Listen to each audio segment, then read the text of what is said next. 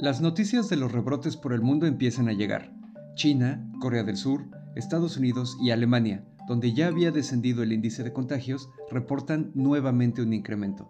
Otros países, como el nuestro, Chile, Brasil y Sudáfrica, no muestran descensos. La relajación de las medidas de protección sanitarias, en conjunto con la celebración de festividades multitudinarias, actividad en centros comerciales y las reaperturas laborales, sumado también al desinterés o desinformación o incluso la aplicación inadecuada de las nuevas reglas de seguridad y sanidad, parecen ser los factores de propagación. Independientemente de que el término nueva normalidad nos suene raro o a un mero término de propaganda gubernamental, en realidad no es más que una serie de lineamientos que las autoridades de salud planean seguir, haciendo los ajustes necesarios si llegara a requerirse, para regresar a un funcionamiento económico y productivo más o menos normal en nuestro país. Sin embargo, es muy importante recalcar que esta nueva normalidad no permite automáticamente un regreso a la vida social que teníamos con anterioridad. Acompáñenos para escuchar un análisis más a fondo del término, lo que conlleva y lo que podemos esperar.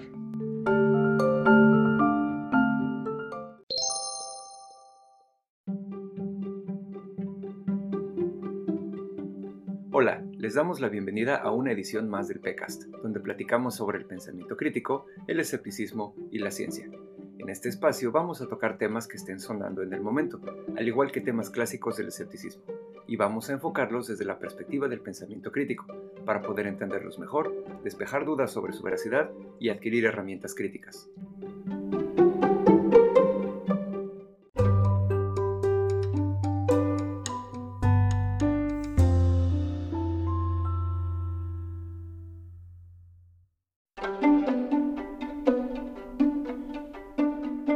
Y para hablar de este tema nos presentamos, yo soy Omar Chavira. Yo soy Clau Borbón. Yo soy Alex Zul, el Papazul. Bueno, como saben ya llevamos un rato encerrados y se supone que ya estamos no solo aquí en México, sino en el resto del mundo también tomando los pasos necesarios para regresar a lo que aquí en México se ha denominado la nueva normalidad. Es importante mencionar que el término nueva normalidad se refiere a la duración que va a tener la presencia del virus en la sociedad humana en general. Por eso tenemos que considerar que vamos a vivir de otra manera. Por eso le llaman nueva normalidad. Lo que hacíamos antes del virus es una y a partir del virus es otra. Es importante destacar que algo recurrentemente que nos preguntan en PECA es sobre el origen del virus. Ya tocamos este tema en otros capítulos, vean las fake demias, muy interesante al respecto. Sin embargo, es importante que mencionemos que los científicos ya lo habían vaticinado.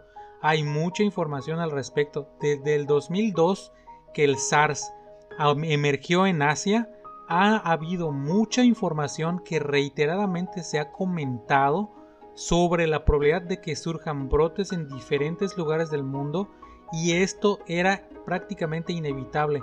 Ha ocurrido el SARS, ha ocurrido el MERS, también la, influenza, quien no la recuerda aquí en México. Entonces es algo con lo que vamos a vivir continuamente.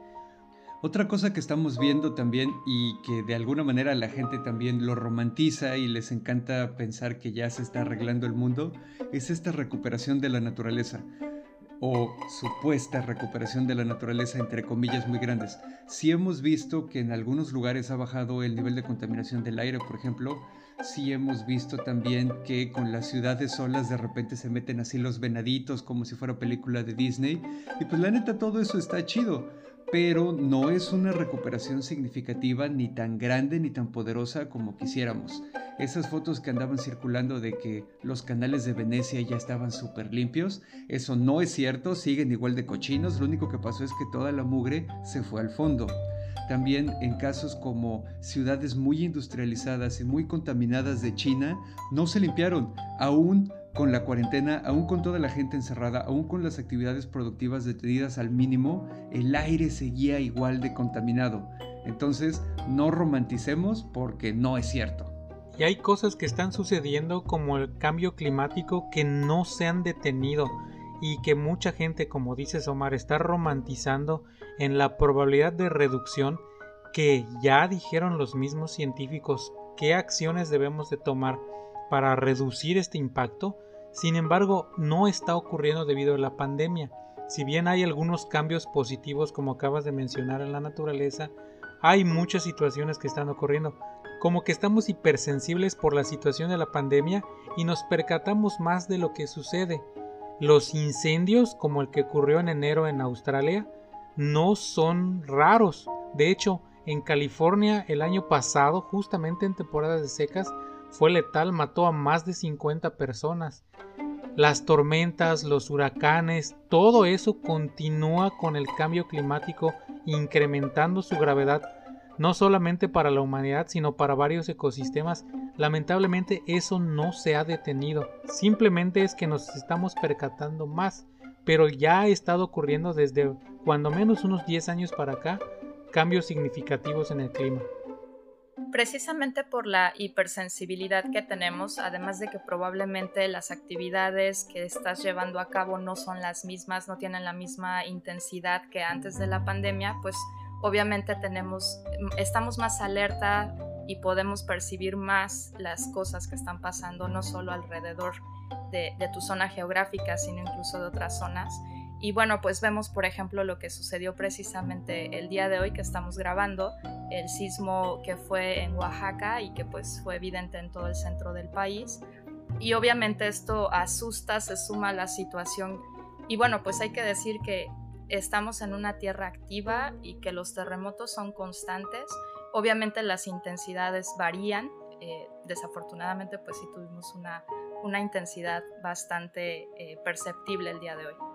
Esta pandemia y este encierro para los que se quedaron encerrados y esta restricción de nuestra libertad y lo que sea, nos ha hecho notar algunas cosas también en nuestra naturaleza humana, ¿no?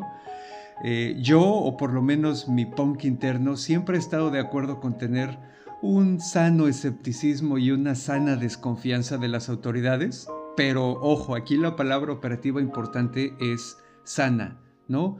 Sí hemos visto que hubo una desconfianza generalizada en las autoridades y en los datos, y no solo estoy hablando de México, donde a lo mejor podemos achacar parte de esa desconfianza a procesos históricos que tenemos todavía muy guardados, o a que la comunicación de los instrumentos del gobierno en el país fue deficiente, estoy hablando de todo el mundo, incluso en países donde sí hay unos protocolos de comunicación y de contención y de lo que sea mucho más desarrollados, sí había un segmento de la población, aunque mucho menor, que desconfiaba aún así de sus autoridades y de sus datos.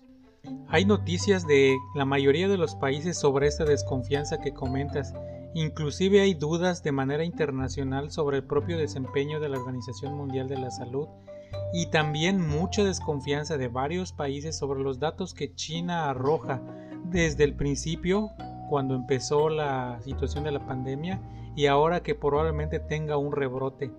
Entonces, es normal esta situación, está ocurriendo esta, esta desconfianza y también se está aprovechando para hacer rapiña política.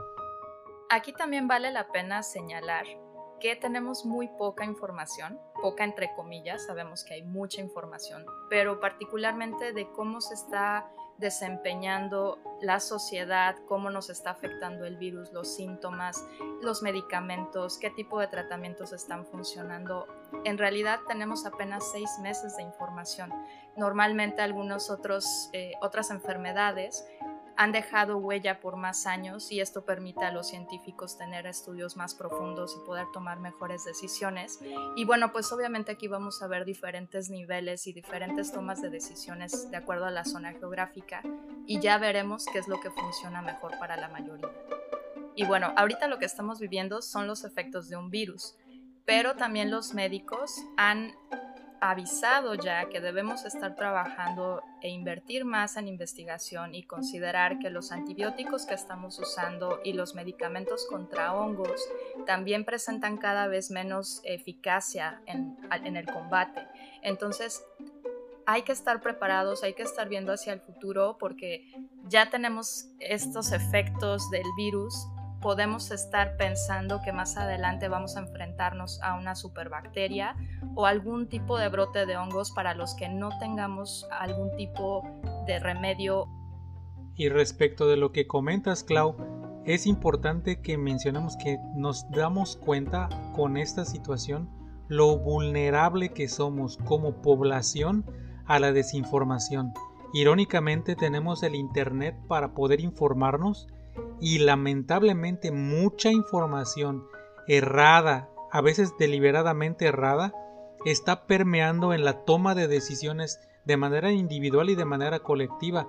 Inclusive hay políticos, legisladores, gobernadores, presidentes que han usado información errada para tomar decisiones. Ahora con esta pandemia queda claro cuán vulnerables somos la falta de apego a un pensamiento crítico.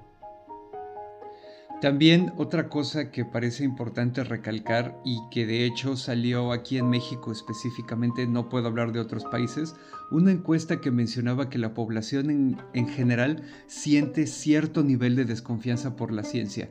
De alguna manera se ha quedado esa imagen del científico loco o algo así, no sé, pero sienten cierta desconfianza por la ciencia, por sus procesos, por sus objetivos y por sus conclusiones también. De ahí viene también el hecho de que varias personas sigan considerando que este virus pudo haber sido creado en un laboratorio, porque va perfectamente alineado con esa falta de confianza que tienen y esa falta de entendimiento también. Es difícil confiar en algo que no comprendes. Y bueno, agregando este toque escéptico y desde otra perspectiva, también podemos ver, no solo en México, que mucha gente estamos utilizando mascarillas o cubrebocas, nos estamos lavando más constantemente las manos, estamos incluso teniendo precauciones al momento de llegar a tu casa o con todos estos protocolos para quienes ya estamos regresando a trabajar, el tener limpieza en tu oficina, en tus zonas de trabajo, también nos habla de que estamos procurando cuidarnos entre todos y siguiendo las recomendaciones que han establecido las instituciones y organismos que tienen mayor experiencia en esto. Entonces, bueno, vamos generando un poco de equilibrio. Que se note también que los seres humanos, la mayoría de nosotros, somos simplemente personas buenas que queremos bienestar para nosotros, para nuestra familia y para las personas a nuestro alrededor. Y estamos dispuestos a hacer muchas cosas para lograr esos objetivos. No todo está perdido, no todos son malos, tampoco hay que espantarnos. Y justamente queda perfecto para hacernos la pregunta entonces, ¿qué es la nueva normalidad? Aunque ya nos diste una introducción al respecto, justamente es el momento adecuado para que les hablemos de lo que es la nueva normalidad. Pues como se mencionó, básicamente los protocolos de seguridad sanitaria que se han implementado no solamente por las autoridades internacionales, sino también las autoridades locales, son lo que llamamos nueva normalidad. No vamos a poder regresar a nuestros trabajos, a nuestras actividades deportivas, a reunirnos con nuestros amigos o nuestra familia, porque, como acaba de decir Omar, tenemos que cuidarnos entre todos. ¿Por qué es nueva normalidad? Porque el término matemático de normalidad se refiere a algo que se repite constantemente. Entonces ahora constantemente debamos de tener mucho cuidado sobre cómo usar el cubrebocas, cuándo usarlo, cuándo lavarse las manos, cuándo alejarse de la gente o evitar las multitudes. A eso se refiere la nueva normalidad, nada más. Por ejemplo, si nos escuchas en Colombia o en España, muchas gracias, saludos desde México. Eh, podemos platicarte que una de las normas que se ha establecido para que las organizaciones y empresas regresen paulatinamente a sus actividades es precisamente registrar todos los controles de sanidad que se aplican en el día a día. Y bueno, eh, vas a poder encontrar muchos estilos, pero al final las bases son las mismas, ¿no? Desde tomarte la temperatura cuando llegas y cuando te vas, el lavado constante de manos, darte, eh, poner a tu disposición gel antibacterial y algunos otros insumos para limpieza es parte de lo que se está incorporando precisamente a esta nueva normalidad. Esto viene amarrado también con que va a haber restricciones, por lo menos durante un rato, de la capacidad de llenado de los diferentes recintos van a abrir los cines en algún momento, o creo que ya están abriendo por estas fechas, y no se van a poder vender todos los boletos. Van a abrir los gimnasios y no van a poder estar llenos. Eh, incluso se está proponiendo que a ver si se puede hacer un sistema para que funcionen por medio de citas. Los restaurantes, por ejemplo, también tienen que mantener una distancia específica entre las mesas y van a tener que estar llenos al 50, al 60%, por ejemplo, y va a haber también muchas de estas restricciones por el momento. Uno de los cambios que vienen con esta nueva normalidad, derivado de la presión que ejerció a los trámites y al comercio la pandemia, es justamente el comercio y los trámites en línea. Muchas cosas, aunque ya eran una tendencia, ahora se están llevando a cabo, inclusive se están desarrollando. ¿Quién no tiene conocidos que toman clases en línea? ¿Quién no ha hecho un trámite ahora mucho más rápido inclusive en línea? Muchas de estas cosas se están implementando, pero va a ser cada vez más frecuente. Pues sí, justamente ahorita estamos viendo que hay un mayor número de empresas de software, por ejemplo, que están surgiendo o que están reorientando sus esfuerzos productivos a situaciones como esta para hacer más fácil la existencia, por decirlo de alguna manera, mientras estamos encerrados y mientras estamos separados. Inclusive esto también aplica, además de restaurantes y otros recintos donde nos reunimos, en actividades económicas como la hotelería. Aquí en Quintana Roo, donde estamos grabando PECA, tenemos una actividad turística muy fuerte y hay gente que está pensando y trabajando sobre cómo volver a implementarlo. Y una de las cuestiones que está proponiéndose son nuevas condiciones de alojamiento. Por ejemplo, antes se podía permitir un número de personas, ahora es muy probable que se reduzca esto puede significar mayor comodidad y espacio para las personas que hacen turismo en la zona, pero en todo el mundo va a ocurrir así. También hay un fenómeno que están proponiendo que se llama turismo local, es decir, que no viajemos tanto justamente para evitar la propagación de cualquier enfermedad, y el llamado turismo lento, que involucra medir el éxito de un lugar turístico no por la cantidad de gente que llega en grandes grupos en un fin de semana, por ejemplo, sino por un flujo constante y lento de turismo que no se detiene y que disfruta más tranquilamente de una nueva manera de este lugar. Y bueno, aquí vale la pena señalar que todavía estamos avanzando en este proceso de adaptación. Hay muchas cosas en las que vamos a seguir aprendiendo, vamos a irnos ajustando. El liderazgo, por ejemplo, es uno de ellos porque precisamente trabajar más tiempo desde casa, procurando saturar menos los espacios laborales o incluso dar clases uno a uno, implica poder ajustarte a todas estas nuevas formas de trabajo con la confianza, con la capacitación adecuada y con los esquemas que cada organización necesita. Entonces, es un hecho que tenemos que aprenderlos. Otra cosa interesante que ha salido de esta situación es el trabajo remoto. También aquí me voy a quejar un poquito, nada más porque sí. Durante muchos años se nos ha dicho a muchas personas que no necesariamente trabajamos con las manos que el trabajo remoto no es posible.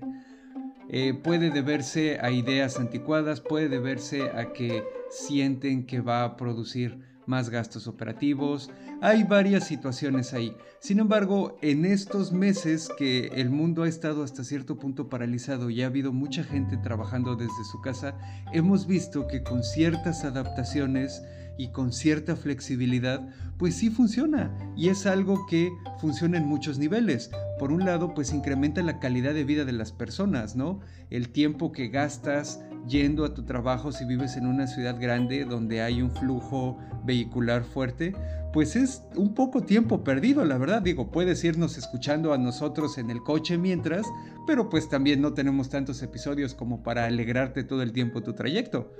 Entonces está esa parte de la calidad de vida también, está por otro lado la productividad, porque la gente trabaja menos horas, pero está más concentrada. Ojo, aquí también es importante que los patrones, las personas que se encargan de supervisar y de dirigir y lo que sea, tienen que entender esa distinción entre tiempo en la oficina y tiempo en la casa, porque pues ahorita todo el mundo está encerrado en su casa todo el tiempo, o estaba, y te llegaban correos a las 11 de la noche y se esperaban que los respondieras, ¿no? Entonces es una cosa más a la que nos vamos a tener que adaptar, pero es algo que probablemente sea positivo, porque también si menos gente se tiene que desplazar a su centro de trabajo, es menos contaminación ambiental por las emisiones de gases de los vehículos, ya sea propios o de transporte colectivo, y también por la contaminación de ruido.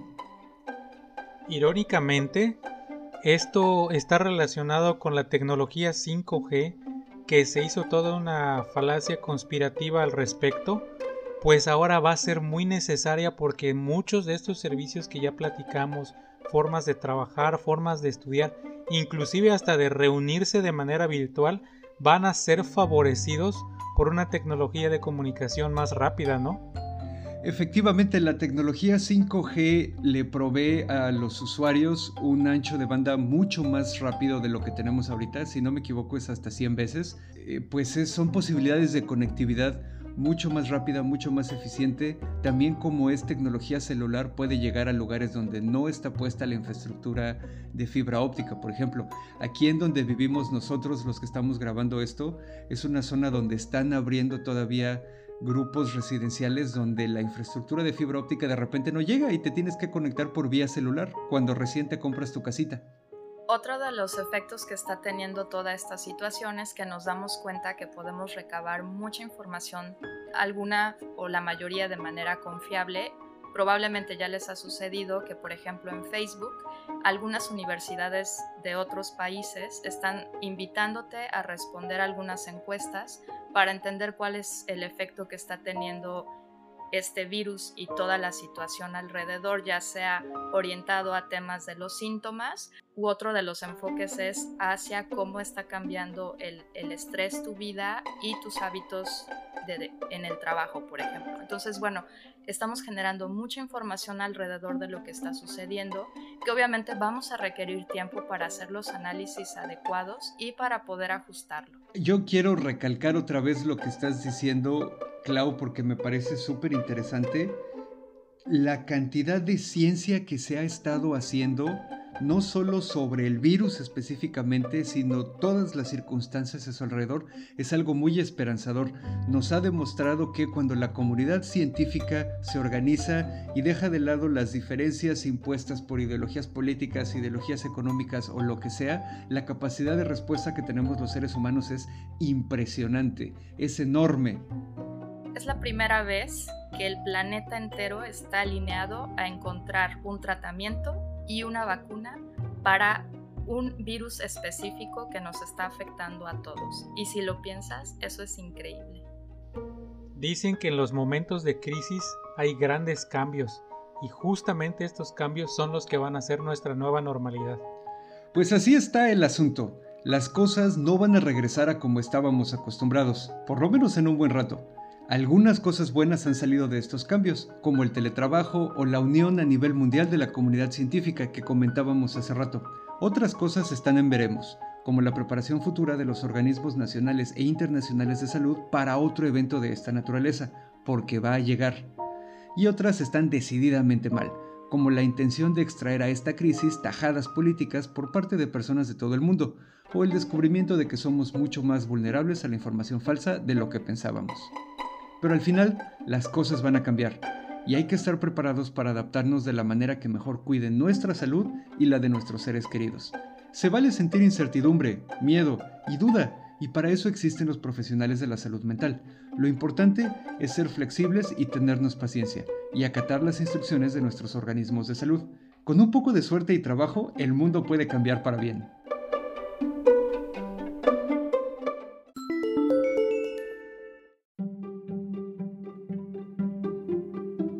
Este fue un episodio más del PECAST. Muchas gracias por acompañarnos y regalarnos un poco de su tiempo. Queremos recordarles que pueden enviarnos cualquier pregunta o sugerencia a nuestras formas de contacto, que son en Twitter arroba pecancún, en Facebook diagonal pecancún, la página es pecancún.org y también hay un canal de Telegram que se llama Pecancún.